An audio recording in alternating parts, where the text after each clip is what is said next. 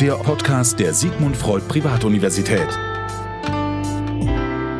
So, ich sage Hallo zu einer neuen Ausgabe des SFU Podcast und an der anderen Seite der Leitung, äh, ich bin Fabian Meyer, da ist Professor Dr. Detlef Gwosch. Hallo. Hallo. Und weil das so förmlich ist, sagen wir gleich mal Detlef. Hallo Detlef. Hallo Fabian. Wir sind schon länger per Du.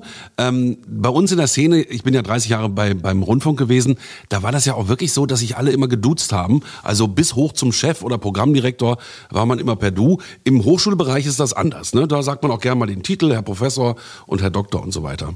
Im Grunde ja, wobei das hängt ein bisschen von den Institutionen ab. Also im Grunde ist es so, dass man sich innerhalb der akademischen Lehrmannschaft des Lehrpersonals eigentlich nicht mit den Titeln anspricht. Ausnahme bilden da die Mediziner. Aber es gibt durchaus Einrichtungen, das ist dann auch immer ein bisschen den Geist der Einrichtung widerspiegelt, mhm. wo man äh, von einzelnen äh, Personen gerne auf die Titel verweist und mit denen dann auch angesprochen werden möchte. So ich halte es persönlich für persönlich überflüssig, aber naja. Naja, aber äh, so viel Zeit muss sein. Ne? Na, wir haben ja auch eine ganz bunte Mannschaft. Wir wollen ja heute mal über MDJ, also Medien, Digitaljournalismus sprechen, in dieser Ausgabe des SFU Podcast. Denn da haben wir ja wirklich tolle Dozenten und Lehrbeauftragte, die aus allen Bereichen kommen. Ähm, ich kann ja mal so ein paar Namen nennen. Äh, Mareile Höppner, die kennt man aus dem Fernsehen zum Beispiel. Die hat bei uns schon einen tollen Abendvortrag gehalten und hat uns erzählt, wie das so ist als TV-Moderatorin. Äh, dann meinetwegen Andreas Kaschewski, das ist der Leiter ähm, der Musikredaktion bei Spreeradio, der hat uns erklärt, äh, wie man eigentlich so ein Musikprogramm macht. Äh, wir haben Leute vom Fernsehen, vom Radio, äh, zum Beispiel Toni Schmidt, ähm, der ist der Chefreporter und hat den Deutschen Radiopreis gewonnen. Von dem kann man lernen, wie eine Reportage geht. Ähm, wer fällt dir noch so ein? Also mir, fangen, äh, mir fallen eine ganze Reihe von äh, Personen noch ein, die vor allen Dingen dann ähm, noch mehr und stärker aus dem akademischen Bereich kommen. Wobei ich generell sagen muss, es macht äh, diese Durchmischung, wobei grundsätzlich fast ausnahmslos alle Dozenten, glaube ich, neben ihrer akademischen Ausbildung dann auch praktische Erfahrungen in verschiedenen Medien gesammelt haben, vom Print bis über Hörfunk, Fernsehen, Filmproduktion, Online-Redaktion. Für mich ist das auch ein Teil des Erfolgsrezepts beziehungsweise auch ein Plus, äh, den die SFU ihren Studenten bietet, eben diese Nähe zu Dozenten, die aus der Praxis äh, kommen, die dann eben auch den ähm, Studenten teilweise die Türen öffnen können, ob das ein Praktikum ist oder ob es dann auch äh, vielleicht spätere Anstellungen sind in den einzelnen Medien. Also eins dieser Erfolgsrezepte. Ähm, das andere sind äh, natürlich die Dinge, dass wir ein Curriculum haben, das zwar theoretisch ausgerichtet ist, zum anderen aber auch sehr praxisbezogen. Das heißt, wir haben auch ähm, als Bestandteil, als integrativen Bestandteil des Studiums neben den theoretischen Lehrveranstaltungen eine ganze Reihe von Projekten, wo dann Studenten schon praktische Erfahrungen sammeln können, was ihnen sicherlich auch äh, einen Vorteil dann auf dem Arbeitsmarkt verschafft. Mhm. Es gibt so einen MDJ-Film, wo ein Student ganz passend sagte, da wird man gleich vor die Kamera gestellt und kriegt ein Mikrofon in die Hand. So ein bisschen ist das auch. Also man soll praktisch viel lernen bei uns, aber natürlich auch ähm, das Ganze, was im Hintergrund ist. Also das Wissen wird gleichermaßen gut vermittelt. Und ich glaube, es ist ein sehr spannendes Studium. Wir sind ja jetzt so, dass unsere Bachelor im nächsten Jahr fertig sind und wir tatsächlich jetzt diesen Sommer unsere erste, ähm, unseren ersten Abschlussjahrgang haben. Das sind nämlich unsere Masterstudenten. Leider fällt das in dieser Corona-Zeit ja auch ein bisschen mau aus. Das haben wir immer gerne in der österreichischen Botschaft gemacht, die Graduierungsfeier. Das wird wohl dieses Jahr äh, eher online passieren. Wir wissen es alle nicht. Wie geht es dir in dieser Corona-Zeit? Wir hatten ja einiges umzustellen. Also ich habe äh, aufgrund meiner Profession ja öfter äh, mal eine Woche oder zwei daheim äh, verbracht am Schreibtisch und habe dort gearbeitet. Aber es fühlt sich momentan schon anders an. Auch die Aufgaben sind ja zum Teil andere. Also jetzt erwischte mich gerade dabei, wie ich wiederum eine neue Vorlesung vorbereite in der kommenden Woche. Das alles muss ja in anderer Form passieren, denn wir haben ja keinen Präsenzunterricht in diesem Semester mehr, sondern alles läuft nur noch über Online-Teaching ab. Und das stellt schon Herausforderungen gleichermaßen an die Dozenten, also auch an mich und natürlich auch Herausforderungen an die Studenten dar. Jetzt ist ja, du hast mir so ein Beispiel gegeben, ähm, man kann ja mit Zoom viel machen. Ne? Also man hat dann da seine Studenten, die sitzen alle vom Bildschirm, man sieht jeden Einzelnen, man kann da bis zu 160 Leute zuschalten, das ist technisch wirklich toll. Und man kann ja auch dann eben auf dem Bildschirm Dinge zeigen, so als wenn man äh, einen Beamer hätte im Unterrichtsraum. Das Ganze geht auch dann dort. Aber du hast so viele alte Dokumente, du musst es die alle nochmal neu einscannen? Wahnsinn. Ja, ich habe ein relativ großes Archiv, auf das ich jetzt gerne zurückgreife. Also ich bin jetzt gerade dabei, was über Radioformate zu machen und Radiomarketing der Berlin-Brandenburger Sender, so von den Anfang 90er Jahren bis heute. Und äh, da habe ich einiges an Material, das findet man auch nicht so ohne weiteres im Internet. Also heißt es, mühsam das Ganze einscannen, teilweise bearbeiten und dann in die Charts bringen, die man erstmal neu erstellen muss.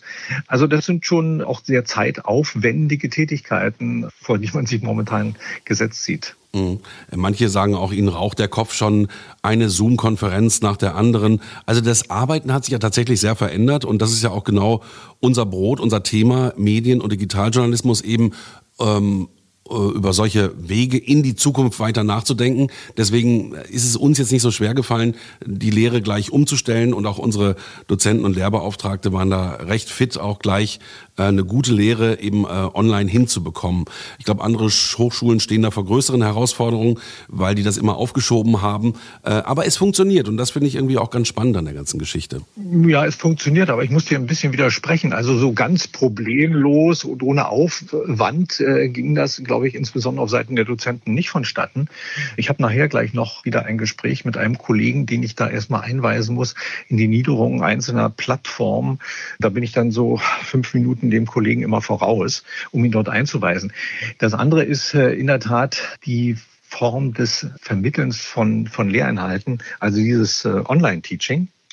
Weil das ist schon anstrengend, gleichermaßen für die Dozenten, ich sagte schon, als auch für die Studenten da, dann via Bildschirm und Mikrofon die Vorlesungen zu verfolgen und sich dann äh, ebenfalls mittels dieser technischen Mittel in die Lehrveranstaltung wieder einzubringen. Also sei es in Form von Diskussionsbeiträgen oder Referaten mit entsprechenden Präsentationen.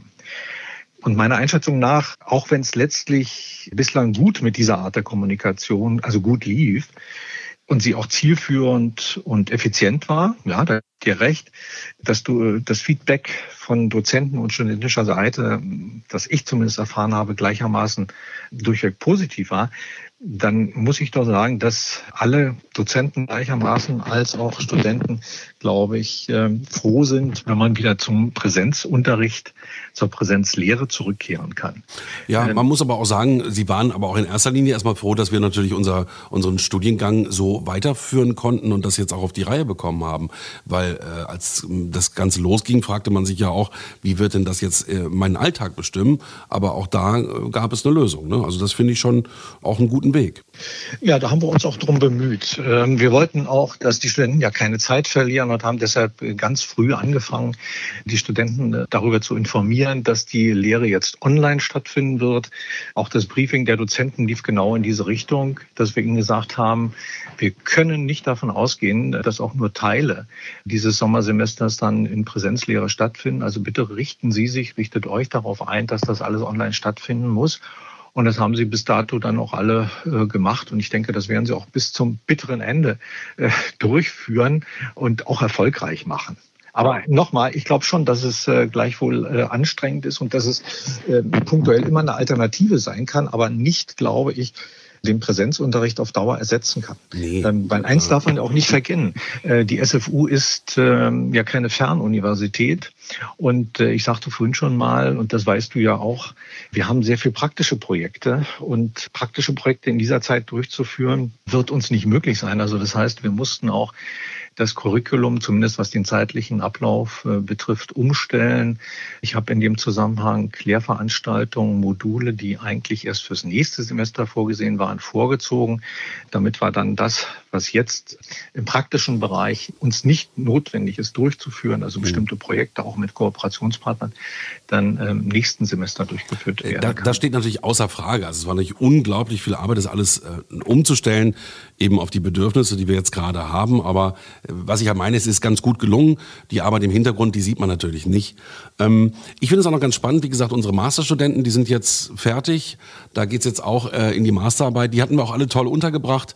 Ähm, da waren welche bei Pro7 in München, bei 105.5 Spree Radio, bei Star FM. Also die haben jetzt in der letzten Runde noch ein Praktikum gemacht, auch einen großen Praktikumsbericht geschrieben.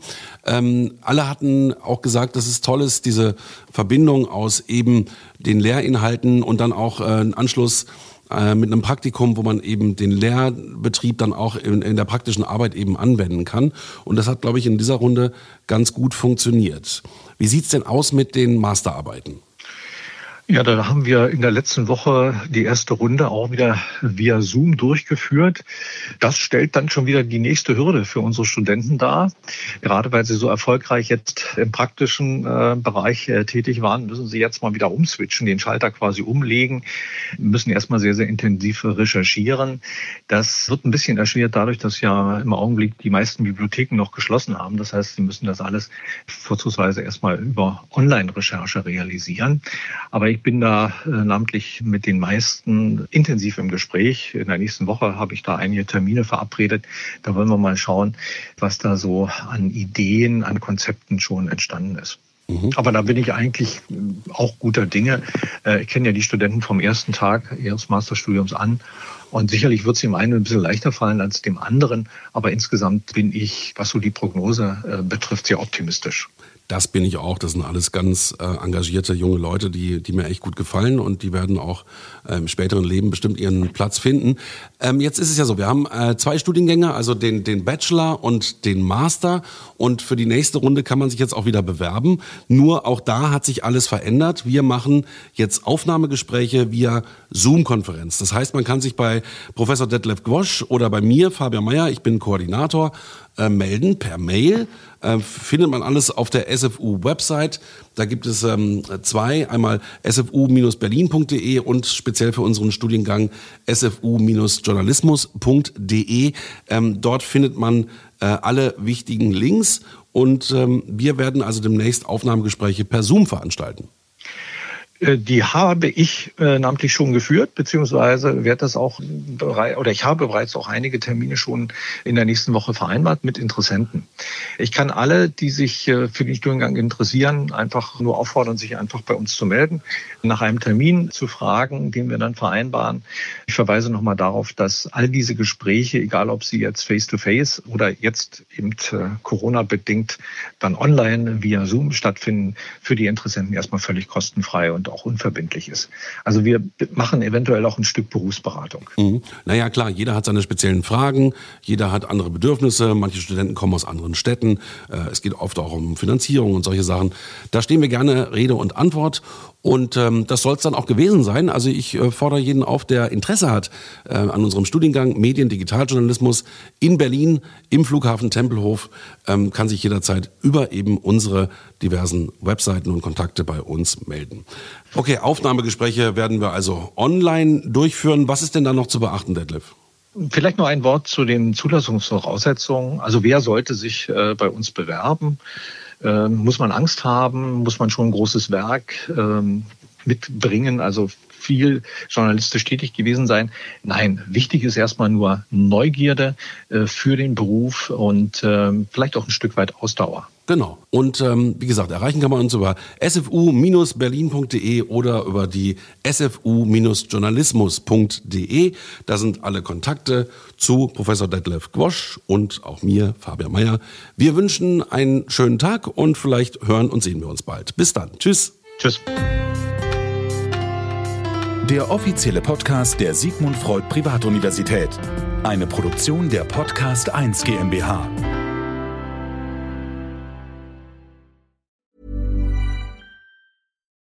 It's Paige DeSorbo from Giggly Squad. High quality fashion without the price tag. Say hello to Quince. I'm snagging high-end essentials like cozy cashmere sweaters, sleek leather jackets, fine jewelry, and so much more. With Quince being 50 to 80% less than similar brands.